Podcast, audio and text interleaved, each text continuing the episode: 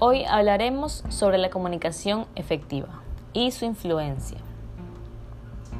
Por medio de la comunicación verbal, palabras y signos, y no verbal, gestos y comportamientos, podemos comunicarnos con otras personas.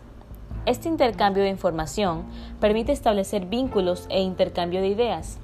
Sin embargo, para lograr transmitir estas ideas de forma clara, debemos hacer uso de la comunicación efectiva.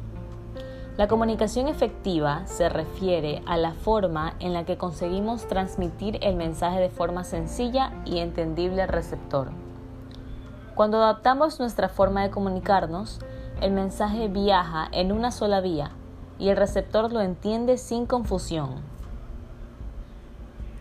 Para lograr que la comunicación resulte efectiva es muy importante que el emisor sepa con claridad qué es lo que quiere transmitir y que esté al tanto de las cualidades de las personas a las que se lo quiere enviar para así formular el mensaje de la forma más acertada posible.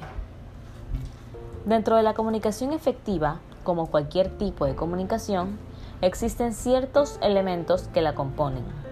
Algunos de ellos son emisor, que es el o las personas que producen y envían el mensaje, el receptor, que es la persona que recibe e interpreta el mensaje, el código, el cual es un conjunto de reglas y signos de los que el emisor se vale para producir su mensaje y que también debe ser conocido por el receptor para poder interpretarlo. El canal, que es el medio físico a través del cual se transmite el mensaje que va desde el emisor al receptor. Mensaje. El objetivo que se comunica es formulado y enviado por el emisor y recibido e interpretado por el receptor.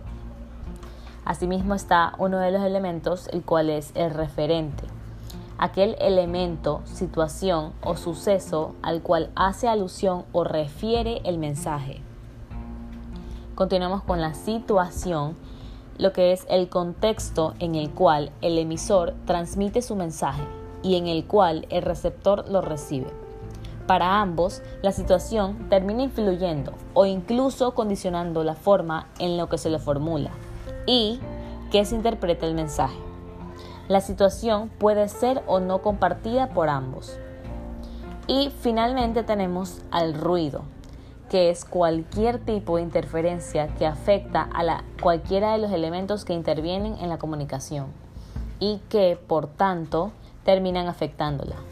Cuando se produce un ruido o varios, la comunicación no resulta ser efectiva.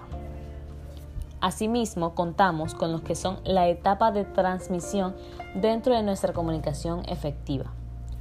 Para que un mensaje sea eficaz, se deberán describir los siguientes elementos clave. Claridad, precisión, objetividad y veracidad, oportuno e interesante.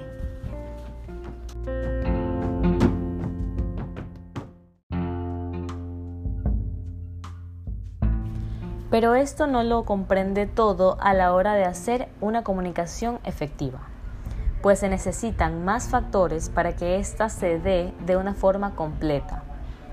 Si bien es cierto, de forma general, no hay una receta mágica para lograr una comunicación efectiva.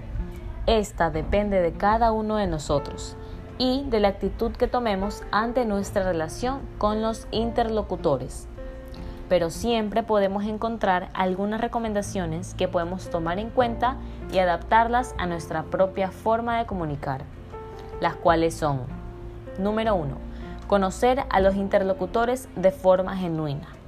Número 2, utilizar lenguaje común. Número 3, reforzar mi lenguaje oral con no verbales. Número 4, uso de repetición y varios canales. Número 5.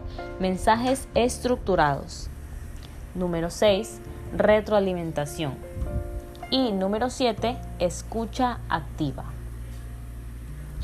En base a lo anterior expuesto, se puede decir que la comunicación efectiva es aquella comunicación armoniosa que se logra cuando todos sus elementos se presentan de forma correcta, teniendo un único objetivo, transmitir con éxito un mensaje. La comunicación efectiva se puede ver en distintos ámbitos de nuestra vida cotidiana, en relaciones laborales, personales, con personas extrañas, etc. Lo ideal es saber cómo realizar una comunicación efectiva para mejorar estas relaciones mencionadas.